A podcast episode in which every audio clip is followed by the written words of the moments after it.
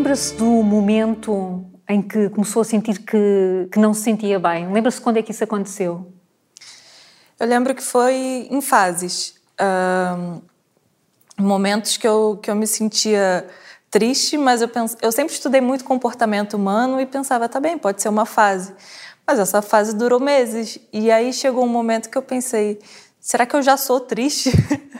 eu já não lembrava de uma Bárbara feliz, sabe? Eu, eu tinha uns momentos com os meus amigos, tinha uns momentos de, de alegria, assim, mas era quase não sentir emoção, ou, ou de emoção para coisa negativa. Portanto, era, era uh, no dia a dia, uh, quando, desde que acordava até que se deitava, que sentia que era triste e, sem emoção, e não tinha emoções para além da tristeza, era isso? Sim, sentia uh, pensamentos negativos, que foi algo que, que eu, me fazia muito mal. Eu acho que foi. Que tipo de pensamentos? Um, pensamentos obsessivos e eu acho que como eu estudei né, e sou atleta eu preciso muito trabalhar os pensamentos a maneira que que vem à minha mente e eram pensamentos que, que eu não conseguia controlar e eu às vezes escrevia no diário escrevia no diário um, eram coisas muito negativas sabe sobre mim assim eu me sentia uh, muito mal, eu me sentia um lixo. Às vezes eu escrevia isso, eu me, eu me, sinto um lixo, eu me sinto um lixo. E era de uma forma tão obsessiva. E chegou o momento que eu pensei: será que eu sou assim agora? Porque eu, eu já não conseguia ter a memória de que eu não era assim, sabe? Que eu era uma pessoa feliz ou que tinha pensamentos uh, que conseguia controlar ou, ou, tinha uma vida normal, assim. Mas eu sou um lixo porquê? Porque não faço as coisas bem, uh, porque não tenho amigos, porque não gosto de mim, porque era, era um lixo porquê? Porque era uma pessoa que não prestava, era eu, isso? Eu acho que eu sentia muito... Uh, uma das consequências da, da pandemia era as circunstâncias que me, que me rodeavam, né? Uh, toda, toda a mudança que causou a pandemia, a incerteza de, de haver jogos ou não, a mudança dos jogos que foi adiada durante um ano. Dos Jogos Olímpicos. Os Jogos Olímpicos de Tóquio. Uh, a distância da minha família, acabou que eu fiquei dois anos sem, sem contato, sem os ver, né? E nesse, nesse tempo, é, apesar de tudo, eu sempre tentei ter o controle de mim. Só que durante seis meses, num período de seis meses, eu tive que fazer duas cirurgias. Tive lesões no, nos dois cotovelos. Então, então eh, eh, Bárbara, vamos começar. Quando, quando sente que tem essas fases em que já não sabe se é alguma coisa mais para além de ser triste, estávamos já com a pandemia? Estávamos no confinamento? E estávamos no primeiro confinamento? Sim, sim. Foi foi para agosto, eu acho que foi perto da primeira cirurgia que eu senti já uma como eu posso dizer, tipo, já, já não era eu. Eu acho que foi a partir de outubro de 2020, assim. De, que... de 2020 até lá, diria que era uma Bárbara feliz, com altos e baixos, como todos nós, Sim. mas era, era uma, eh, uma mulher completamente integrada e sem esses pensamentos obsessivos. Depois tem a lesão, é isso? A lesão chega primeiro que esses pensamentos tristes? Eu acho que a, a lesão veio depois a parte de tratar, porque como foi um ano antes dos jogos, uh, eu não tinha o tempo suficiente para tratar, porque sempre tinha a marca dos jogos ou a primeira, a primeira competição eu fiz oito semanas após a cirurgia, então com pontos eu ainda treinava. Isso, na, na hora, eu não sinto eu não senti, mas a gente entra no modo sobrevivência. Eu preciso fazer isso, mesmo com dor, mesmo com tudo. Só que chega uma hora que a conta vem, né? E, e depois de competir, continuo com dor. A, a cirurgia, tipo, é um processo. Não são em oito semanas que a gente recupera, às vezes são mais. E, e o estresse vem depois. Eu acho que é um pouco como a pandemia, assim. Quando estava o ponto mais crítico, todo mundo sobreviveu uh, do jeito que deu. Só que eu vejo, às vezes, agora, após a gente saindo um pouco desse cenário, que as pessoas estão sentindo mais ansiedade, mais de não saber o que está acontecendo. E eu acho que foi isso que aconteceu comigo, assim. Foi, foi uma espécie de uma ressaca. Aguentou? Aguentei no modo sobrevivência.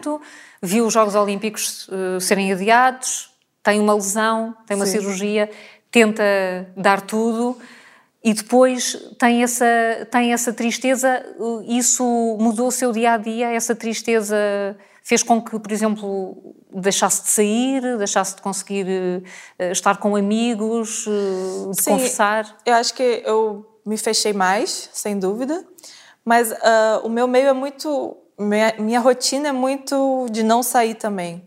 Então eu tenho meus amigos fechados que, que eu já os via todo dia. Mas eu acho que a depressão é algo que, que é muito fácil esconder, sabe? Para a sociedade, assim.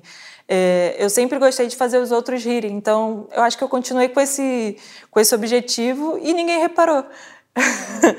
mas mas é, é o que eu... era uma Bárbara triste que fazia os outros rir. É, eu acho que era para esconder o que eu sentia, assim.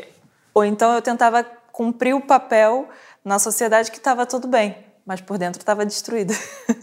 estava destruída. O diário tem um diário, foi ele o seu confidente, foi só com o diário que ia contando que tinha essas, esses momentos de, de tristeza tão profunda? Sim, sim, no momento sim. Na, naquele momento era só o diário.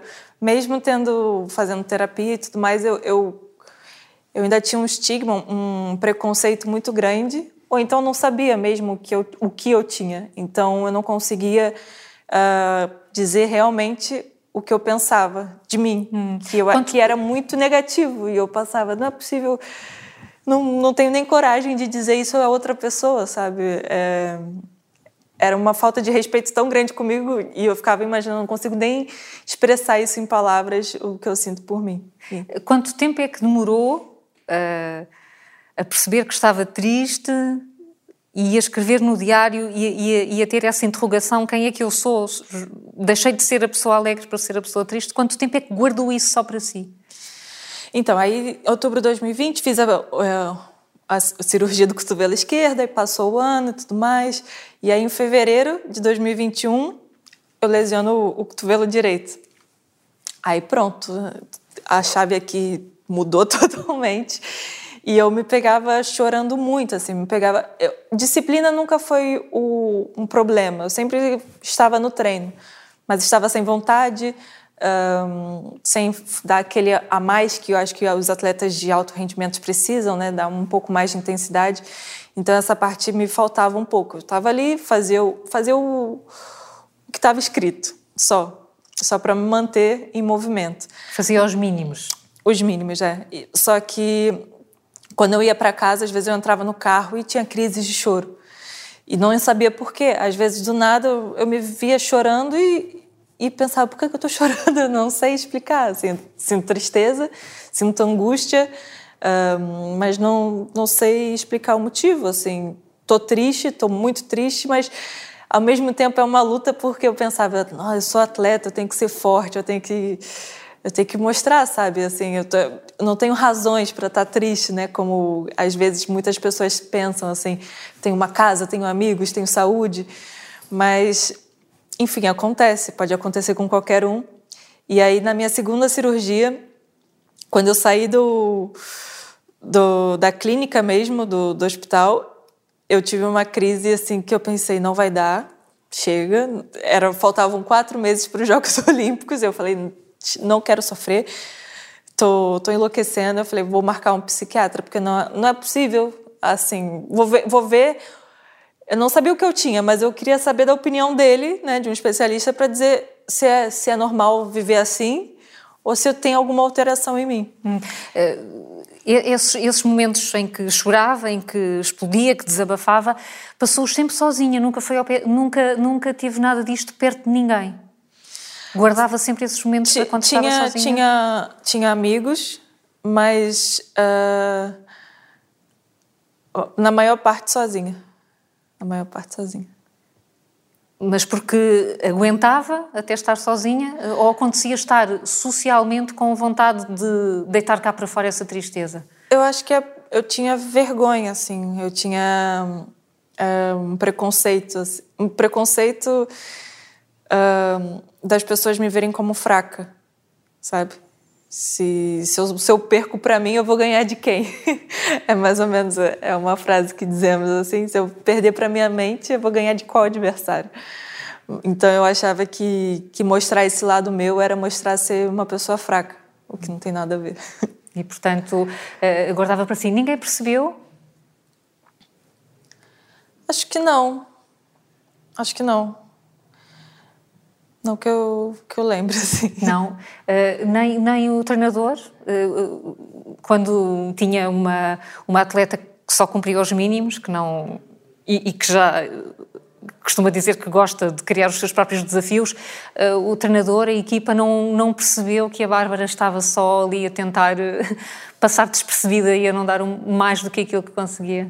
Que, assim, é, eu, eu, já li também, já vejo que muitos atores, uh, até pessoas que, que cometem suicídio, às vezes no, no dia anterior, no jantar anterior, estava sorrindo, tava, as pessoas conseguem manter uma máscara assim, sabe?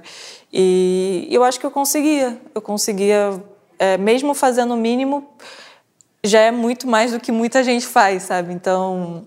E conseguia manter uma rotina social mínima. Hum. Então, eu, eu acho que essa, essa é a dificuldade também das pessoas, às vezes, de, de conseguir se abrir, porque às vezes as pessoas nem, vão, nem imaginam o que se passa dentro da gente, mas a gente consegue manter um, um papel na sociedade assim de, de fortaleza. E como eu sou atleta, como eu sou judoca, como eu sou uma lutadora, eu sei fazer esse papel também. Mas não preciso, não preciso sempre fazer. Às vezes, quando se faz esse papel, eh, tendemos a nem perceber que estamos a passar por isso, não é? Enganamos, estamos numa necessidade de, de enganar a sociedade que nos enganamos a nós próprios. Sim. Mas a Bárbara sabia que havia qualquer coisa que não estava bem. Sim, sabia, sabia. Não era possível eu sentir tanta tristeza, ou tanta angústia, né? tantos sentimentos ruins um, durante tanto tempo. Eu acho hum. que fases de luto, fase de derrotas, de lesão, isso acontece. É importante a gente passar por essa, deixar esses sentimentos virem. Mas quando passa por muito tempo, assim, eu pensava, acho que tem alguma coisa estranha, uhum. mas também eu já não conseguia lembrar como eu era feliz. Então, o que o meu grande questionamento era: será que eu sou assim? Será que a Bárbara hoje é triste e negativa e você assim para sempre?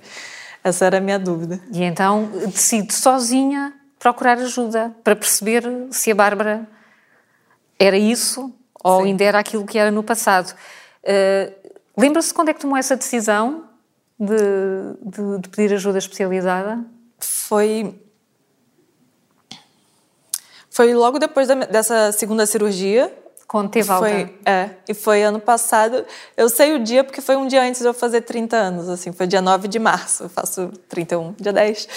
E, e aí eu marquei, e eu acho que foi, foi uma data interessante, porque eu acho que seu aniversário é um ciclo, né?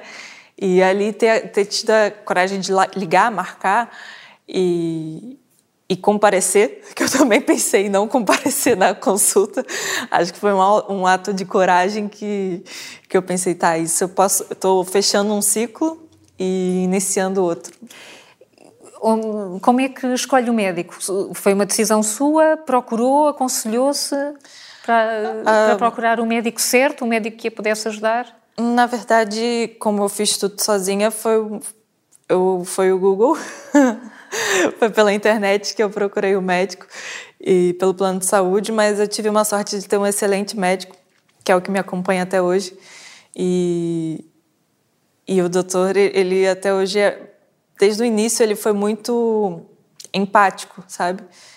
É, já cheguei na primeira consulta, eu sentei já chorando, desabando e falando o que eu sentia, o que eu pensava e tudo mais. E ele tratou isso de uma maneira tão natural, que deve ser o que ele vê, né? Sempre, é, que, que eu não me senti mais estranha, sabe? Ele falou: ah, isso acontece, é, dadas as características, as circunstâncias da tua vida, tem, tem sintomas de depressão, vai ter que tomar um remédio. E quando ele falou que tinha que tomar um remédio, para mim já foi: ai, sou maluca, não acredito. e e aí eu perguntei, eu vou ficar maluca com esse remédio? Ele falou, não, é, é muito tranquilo e tudo mais, mas o, os, é um remédio a longo prazo, só vai ver a partir, acho que da sexta semana, que vê uma melhora, um resultado. E, e é um tratamento. Hum. E pronto. Portanto, a, a Bárbara vai para uma consulta destas com os preconceitos todos que existem. Todo, desde... Quem vai para uma consulta destas é porque se calhar é maluca. Tinha, é. tinha os preconceitos todos quando lá chegou. Não, desde, desde, Eu lembro que eu pensei em desistir mesmo da consulta. Eu falei, ah, no dia eu falei, ah, acho que eu não preciso disso. Por quê? Tinha medo de quê? Eu acho que é o medo do desconhecido, assim, e, e ainda há um paradigma, né, de, de quem vai ao psiquiatra é quem não tem controle de si, ou são só os, os que são realmente... Um, a doença mental é, é, vista com muito, muito paradigma, né, com muito preconceito ainda. E eu tinha isso, uh, desde, a, desde pegar a ficha, mostrar para para atendente e falar baixinho, psiquiatra. ela, oi, eu falei, psiquiatra. para ver se ela entendia rápido. Uh, sentar, olhar todos, ver, tipo, será que todos estão me observando? Será que todos sabem quem eu sou?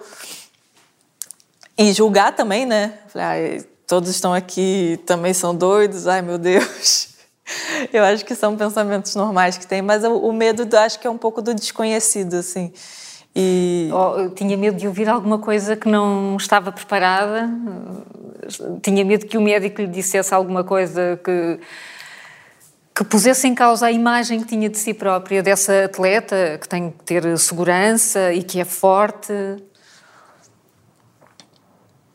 Eu, talvez. Na verdade, quando ele deu o diagnóstico, foi um alívio, né? Porque eu pensei, ah, eu tenho alguma coisa, não sou assim. Talvez o medo também poderia ser dele falar que eu não tenho nada e, e essa era a minha realidade. Eu, meu medo talvez tenha sido esse também, que é, agora eu tenho que conviver com essa com essa pessoa, né, com, comigo, e estava insuportável viver comigo, porque os pensamentos eram muito ruins e, e havia falta de motivação, tristeza e crise de ansiedade. Então eu acho que ia ser muito difícil conviver comigo daquele jeito. Houve o diagnóstico logo na primeira consulta? Fica logo a saber que tem uma depressão?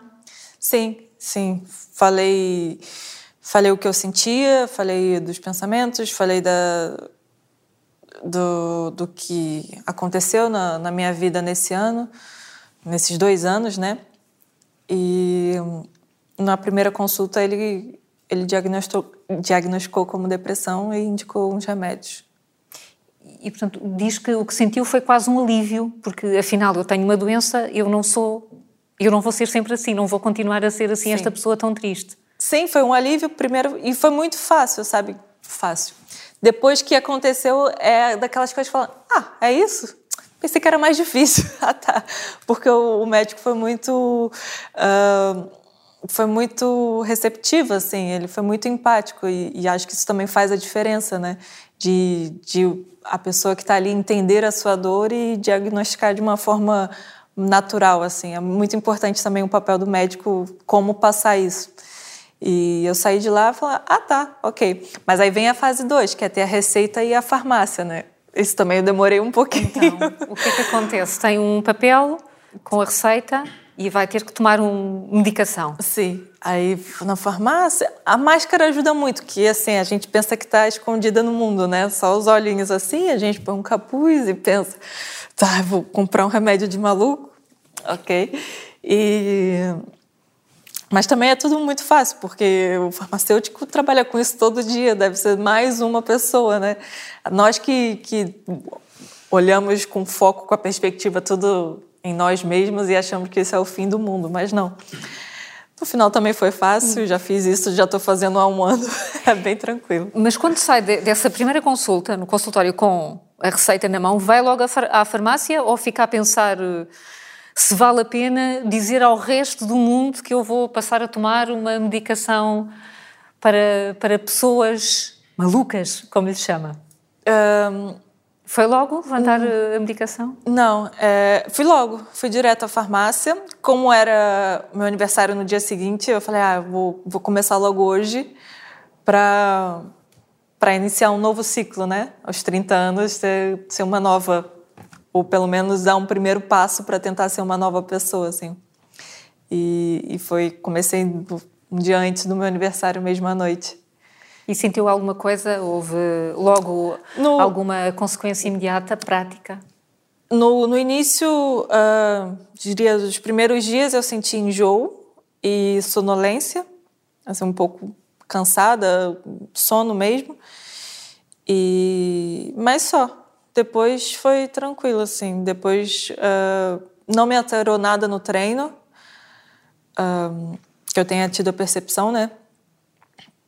E eu, de um lado, acho que diminuiu o meu apetite, do, de um modo geral, assim. Mas, mas também não sei se foi a ansiedade que diminuiu também, né? A, a, a forma que os pensamentos... Eu descontava muita coisa na comida. Um, tudo para mim era motivo de comer. Estava feliz, era comer. Era, era, uma, era uma desculpa minha. E eu acho que juntando os dois, né, eu acho que talvez o, o remédio tenha tirado um pouco o apetite e eu também tirei um pouco da ansiedade. E aí eu perdi, acabei perdendo bastante peso hum. também. Eh, tanto que até depois mudou de categoria, não foi? Sim. Foi sim. nessa altura? Foi. Uh, isso foi um processo. Eu acho eu comecei em março a tomar os medicamentos.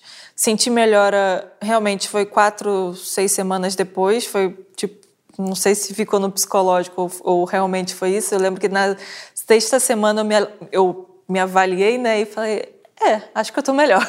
Já senti uma uma alegria, assim, uma felicidade, tanto que na segunda cirurgia foi tudo. Eu competi o europeu, foi sete semanas depois de, da cirurgia do ombro, do cotovelo direito. Também fui medalha de bronze e eu lembro que no europeu eu já, eu já me sentia bem melhor, bem, bem mais feliz de estar ali. Uh, a questão de, do, de ser quem.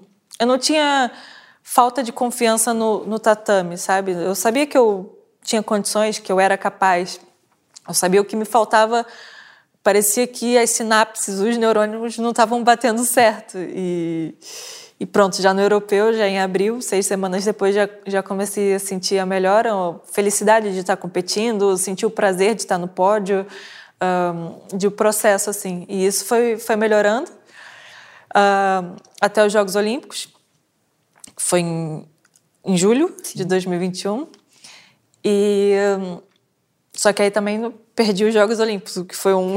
Já vamos aos Jogos Olímpicos. No okay. dia 9 de março começa essa medicação, uh, o novo ciclo dos, uh, dos 30 anos. Uh, um, o tratamento era, era só medicação ou também implicava ter consulta e conversa com o médico sobre aquilo que sentia? Sim, a, toda a consulta era para mais de uma hora, era, era uma consulta terapia, assim, Sim. né? E ele me, me explicava muitas coisas, assim, ele me explica ainda hoje, é, abre, abre muita a minha mente para coisas que eu achava que, que não deveria ser, ou certo ou errado, ou, ou como considero, considero certo, ou como a sociedade considera como certo. E ele sempre abriu a minha cabeça para seguir o que eu, que eu acredito, que eu, o que eu sou, eu acho, e o que me faz bem. Portanto, o seu, o seu processo de reequilíbrio tinha a ver com comunicação, mas também tinha a ver com questionar uh, aquilo que sentia e a forma como olhava para a sociedade e a sociedade para si e a pressão que sentia de, uh, por parte da sociedade. Havia aqui uma conjugação de dois. É, ninguém me pressionava, né? Eu que achava que a pressão. ninguém falava nada, mas eu que imaginava que eu tinha que passar uma imagem de força e, e ser fraca era, era o sinônimo. E ter depressão era sinônimo de ser fraca ou, ou ou não ter força, ou, ou ser frágil, sabe? Mas sim, eu sou frágil. Tem momentos que eu sou fraca, tem momentos que eu tenho medo. Eu acho que a grande diferença hoje é isso, que eu, que eu aceito os meus dois lados, assim. Um, quando é que conta que está a fazer um tratamento deste género? Uh, a quem é que conta em primeiro lugar?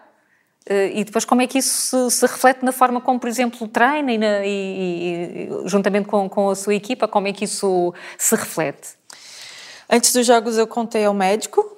Só antes dos jogos, só antes de julho, portanto já é. com dois meses, dois, três meses de contei tratamento. Contei ao médico do comitê, porque nós temos que dizer todos os remédios que tom tomamos, né? E não era doping, não é doping os remédios que eu tomo, mas precisa estar tá descrito. E ele também me apoiou e, e, ele falou: Olha, você não tem noção quantos atletas são, tem, tem depressão e tomam remédio, só que isso ainda é um estigma e, tipo, tá tudo bem. Ele, eu falei: Ah, é fácil assim? Tá, sabe? É uma coisa ainda muito fechada. E lutei os jogos sem contar para ninguém. Depois que dos jogos. Nem, nem para a família, não contou à família. Porque não, não quis preocupar. Eu acho que a distância, assim. E, e não queria principalmente que me tratassem diferente, sabe? Como eu achava que, que os outros iam me ver como frágil, eu não queria que de forma nenhuma me tratassem diferente por causa dessa condição. Então a minha decisão foi, foi manter a, a máscara. Mas também eu já estava me sentindo melhor. Mas de, quando, quando eu perco jogos, volto para o Brasil, passo as férias lá e conto para minha família, eles agem de uma forma muito natural, assim, com, com muita receptividade e amor, né? E, e mais uma vez tomo um tapa na cara e penso, ah, não é tão difícil assim. Tive a sorte também de ter uma família que me apoia e entende. E, e se eles apoiaram e se eles, se eles lidaram isso, com isso da melhor maneira possível, depois eu me senti mais à vontade para contar para todos. Portanto, estava muito na sua cabeça, não é? O monstro estava na sua cabeça, ninguém à sua volta uh, estava a julgar. Ninguém. É, eu acho que é muito isso, né, que nós, que nós pensamos assim. Nós temos uma um eu muito crítico, né? Que, que é o mais difícil de lidar e o mais difícil de, de, de domar.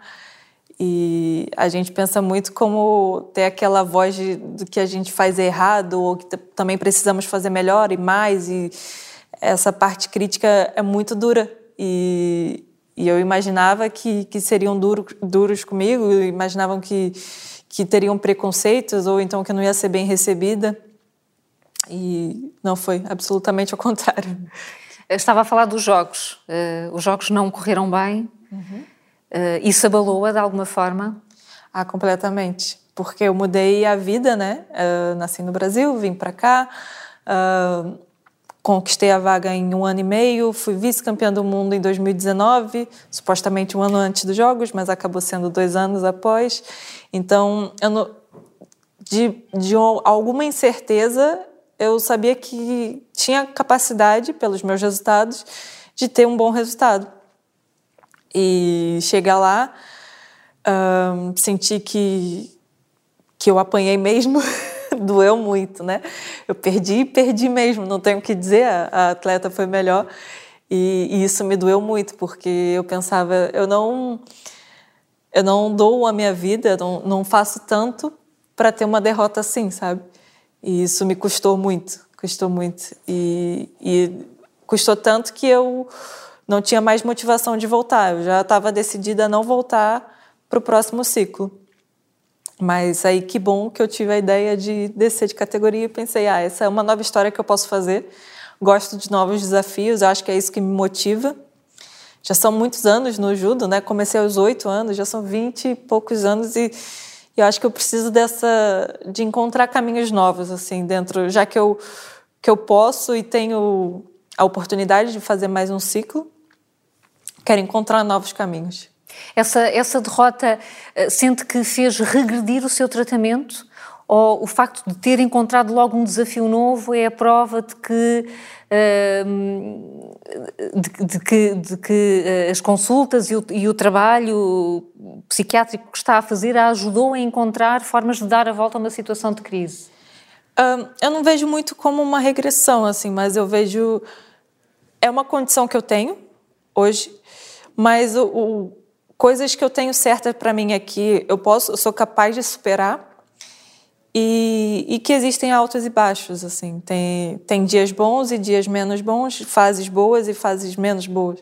E uma derrota como, como os Jogos Olímpicos, não sei como quem não acompanha pode levar, mas é, é como se fosse o trabalho de uma vida jogado fora. Pelo menos no, no início, né? Quando você tem a derrota, você pensa, eu joguei tudo no lixo, foram quatro anos, nem quatro anos, é uma vida toda de trabalho para isso, para nada. Só depois que você vai assimilando, vai, vai percebendo que, que o que vale foi o processo, vale foi, foi a experiência, que ser atleta olímpico é algo muito grandioso, assim, poucos conseguem. Aí que vai, vai entrando essa parte do, de se valorizar também e saber o, o quanto eu já conquistei. Mas no início é realmente um, um, um luto do, do teu trabalho, assim. Parece que o seu trabalho foi todo em vão. Quando, quando faz as malas em Pequim para voltar para Lisboa, vinha com a ideia de que já não ia jogar mais, não ia competir mais? Ah, sim, eu já saí da luta falando com a minha treinadora. Ana, me arranja um emprego, me vê, quero ser treinadora, não dá mais. E ela, ah, cala-te. Eu falei, não, não treino para isso, não, não treino para isso. Isso entre lágrimas e raiva e choro foi, foi nisso. E, e eu acordava no dia seguinte pensava, não tenho vontade. E acordava no dia seguinte e olhava assim, não tenho vontade. E não tenho vontade, não tenho. E foi assim, fui para o Brasil de férias e, e, sem vontade, sem Comunicou vontade. Comunicou à família, nunca mais volta entrar no tatame? Não, quando eu cheguei eu falei, ah, por favor, não vamos falar sobre os Jogos Olímpicos. Foi uma experiência, vocês viram que foi, tá tudo bem. Depois, quando, quando eu tiver bem, eu, eu falo. Tanto que nas primeiras semanas lá, eu não encontrei com ninguém, só fiquei com a minha família, nós, nós ficamos fechados mesmo. E porque eu sei que todo mundo ia querer ir os jogos, e eu, eu nem conseguia falar, nem conseguia hum, me expressar, assim. E a primeira vez que eu falei sobre os jogos foi numa. Antes de, voltar para cá, uma academia me chamou para visitá-los, para mostrar e tudo mais. E eu, tá, eu vou porque é minha amiga, que é professora, eu vou pela, pela amizade, né? E quando chegou lá, as crianças, tipo, prepararam uma festa para mim, cartazes, desenhos, no Brasil, sabe? Eu penso, ai, isso não é só por mim, sabe? Eu posso Uh, e aos Jogos Olímpicos, uh, nós pensamos que é só pela gente, mas nós impactamos várias pessoas. E é também por isso que eu estou aqui, porque eu acho que a minha voz pode, pode mudar a vida de alguém. E é ali que eu, que eu senti que eu consegui falar dos Jogos, e eu falei para eles: é a primeira vez que eu estou falando dos Jogos Olímpicos, todo mundo olhou assim, tipo, como assim? Você foi aos Jogos? Eu falei. É, tá. Aí foi que o processo de eu começar a me valorizar e a valorizar essa história também que eu tenho. Porque estes Jogos Olímpicos, os Jogos Olímpicos do ano passado, foram marcados por muitos atletas a terem este tipo de, de, reação no fim. Houve muita emoção, houve muitas lágrimas, como provavelmente em nenhum outros jogos. O que é que aconteceu? Acha que a, que a pandemia abalou mesmo um, a preparação destes atletas, é? que estão uma vida inteira a planear ir a uns jogos que não foram no ano, foram no seguinte, e depois tudo parecia desabar? O que é que se passou nestes jogos? Não foi só consigo, pois não? Uh, assim, eu só fui a uns jogos, né? O que eu posso dizer foram das pessoas que foram a, a outros jogos. Foram várias componentes. Eu acho que esse um ano a mais faz completamente diferença na, na atletas de alto rendimento. Por exemplo, eu fiz duas cirurgias nesse ano a mais. Se fosse em 2020, eu teria feito jogos sem cirurgia. Uh, outras pessoas tiveram lesões. Uh, outras pessoas não conseguiram. Você manter mais um ano com, em alto rendimento é difícil. Então, às vezes os mais novos passaram, aqueles que em 2020 iriam para os jogos, teve é como se as cartas fossem baralhadas e jogadas novamente, assim, teve muita mudança. E além disso, é, fazer todos os jogos num cenário fechado, nós ficávamos trancados na, na vila eu acho que a gente não conseguia muito extravasar as emoções, porque pela comparação, né, que as pessoas falavam, uh, jogos normalmente você tem é, a entrosamento com as outras equipes, com os outros países, uh, você vai assistir jogos do, do, do, futebol, vai assistir jogos de natação, vai assistir outras coisas, até para distrair um pouco a, a, sua mente, vai conhecer a cidade que também uh, Tóquio é uma cidade maravilhosa, então a gente não conseguia muito extravasar, então era só focado ali, não podíamos ir para outro prédio, não podíamos até o a alimentação era nós comíamos numa cabinezinha assim, sabe? Então não tinha muito como essa parte que é normal de Jogos Olímpicos, que é também uma festa, né? Então é, é eu acho, acredito que essa pressão ficou ficou fervilhando ali numa panela de pressão e muita gente estourou. Muita gente, e muita gente estourou. Está quase há um ano a fazer tratamento. Como é que está a Bárbara hoje?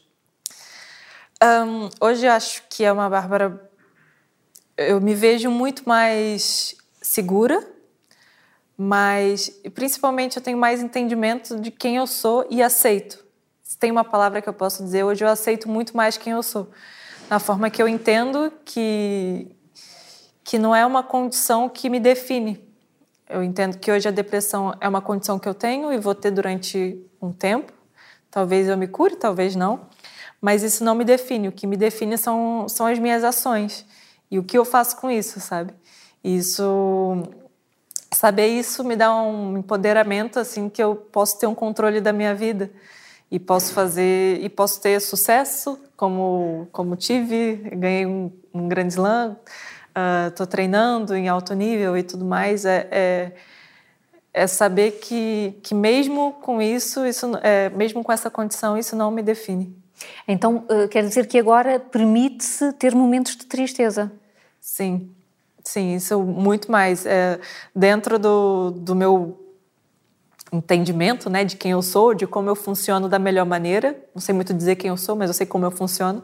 Eu acho que uma das grandes das grandes oportunidades que surgiram dessa dessa fase, dessa depressão, foi foi mesmo me aceitar quem eu sou e saber que que tá tudo bem, assim, que tem fases ruins, que tem momentos ruins, uh, que é para deixar a emoção vir, uh, não reprimir, é tentar ajudar o próximo também porque nada vale fazer isso só para mim.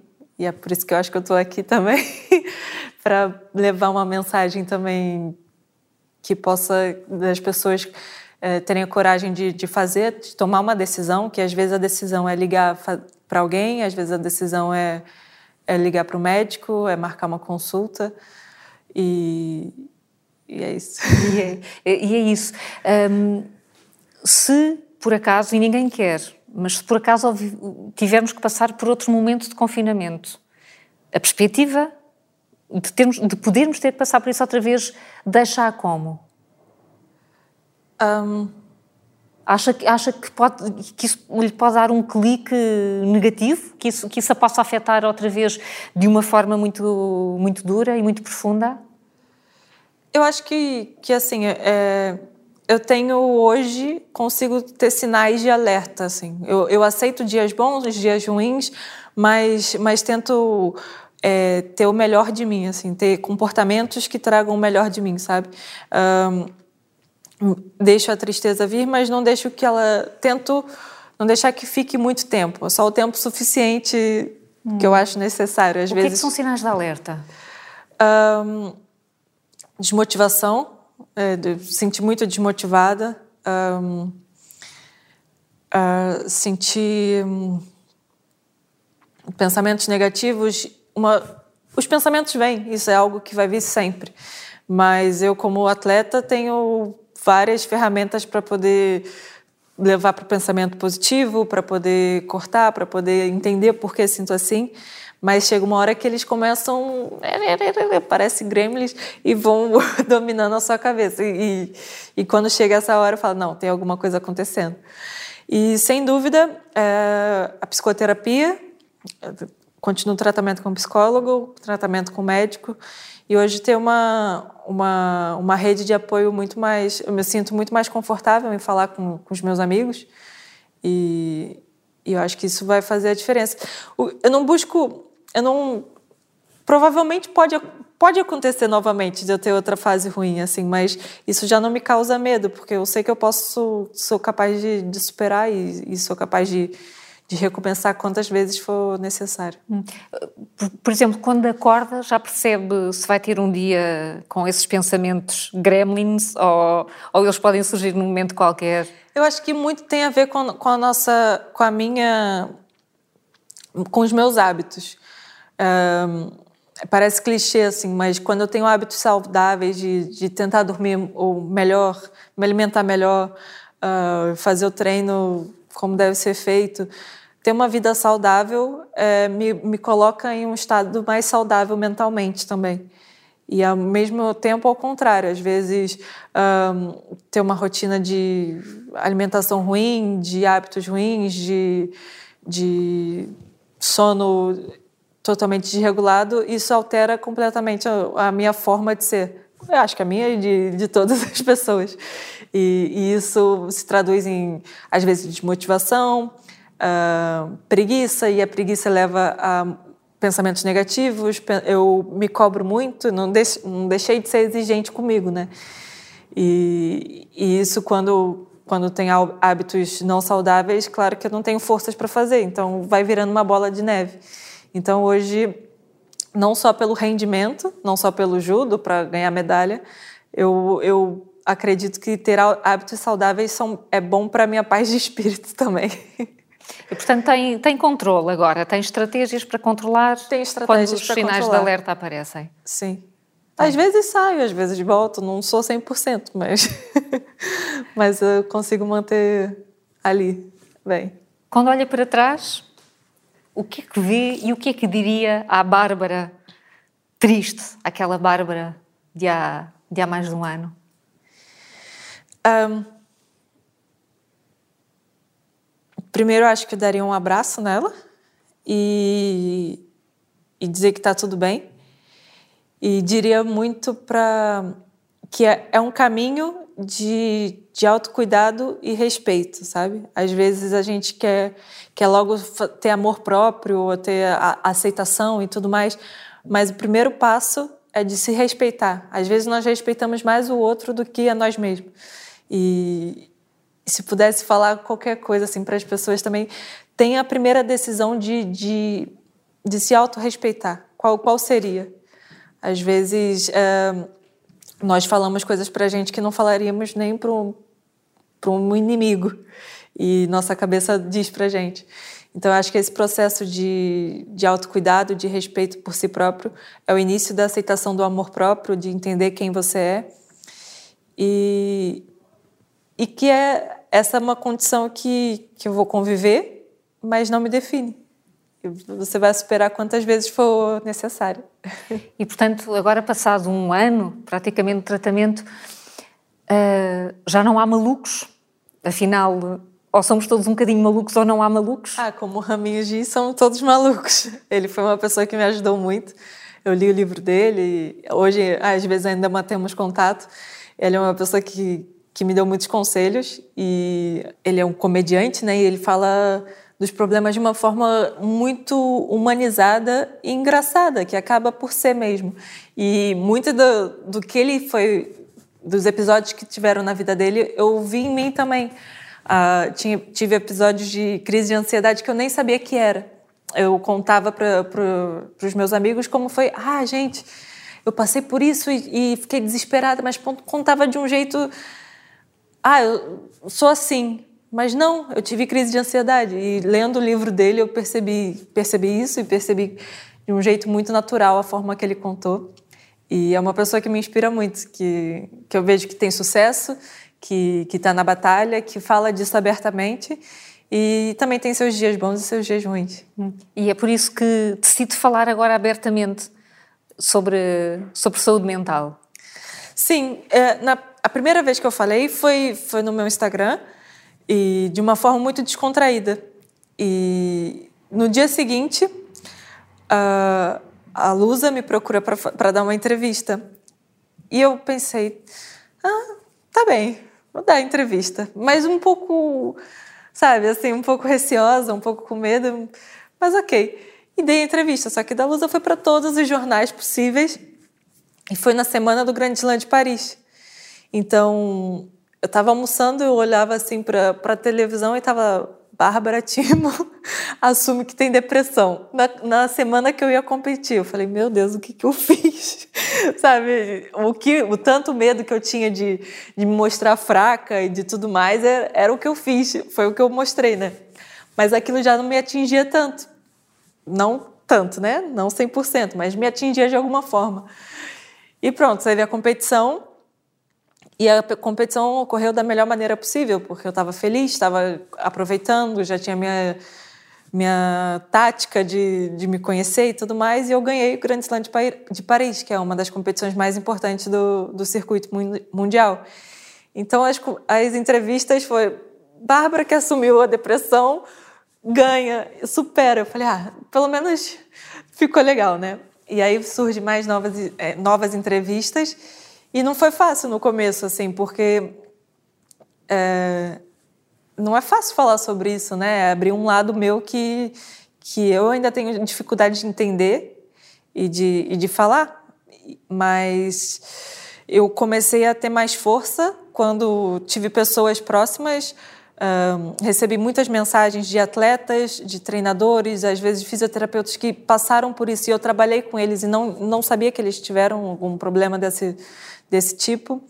Depois, jornalistas também, que muitos que, que me chamavam eram que também tiveram algum, alguma coisa. E no início, um, uma das primeiras entrevistas que eu, que eu dei foi foi daí que eu tirei essa frase foi é o que você pode mostrar é que que é possível tomar remédio ter depressão e ter sucesso então o que você faz é muito importante para muitas pessoas então ali eu senti uma responsabilidade e de lá de outubro do ano passado até até hoje é, tenho recebido histórias inspiradoras e, e, pessoas que se inspiram em mim. Então eu vejo, ai meu Deus, é muita responsabilidade. Então eu tento usar a minha voz, uh, não por mim, mas pelas pessoas que possam eu possa ajudar ou que possa tomar um pouquinho de coragem para tomar uma decisão e fazer uma ação por, pelo próprio bem. E, e, e uh, dar coragem às pessoas uh, é fazer é, é permitir que elas façam o quê? num, momento de sofrimento destes, o que é que é o ato de coragem? Isso depende muito de cada, de cada situação que todo, cada um está passando, né? Mas eu acho que é uma decisão. A primeira ação vem de uma decisão. E às vezes a decisão, para uns, pode ser levantar da cama. É, isso pode ser uma decisão. Tão vezes, simples quanto isso. Tão simples quanto isso e tão difícil quanto isso. Requer coragem. Às vezes a decisão pode ser tomar um banho. Tem pessoas que não, não têm força, né? Às vezes a decisão é ligar para Saúde 24, uh, eh, ligar para algum amigo e marcar uma consulta, alguma coisa assim. Uh, procurar ajuda, não sei, até aplicativos hoje. Hoje a pandemia trouxe essas ferramentas tecnológicas né, tão grandes, mas cada um sabe eu acredito que cada um tem a noção do que é dar o primeiro passo. E isso é, é uma decisão que requer coragem, e depois que der o primeiro passo, você vai ver que, ah, é isso, ok. Depois que der o primeiro, fica um pouquinho no primeiro passo, é uma vitória, tipo, se orgulhe disso, dá mais um passo. E vai ver, se orgulha, uh, tenha prazer disso, do processo, e dá mais um passo, mais um passo. Às vezes volta dois, mas aí depois já sobe três, e é assim. Acho que é assim com tudo. Muito obrigada. Ah, obrigada. obrigada. Por esses passos todos.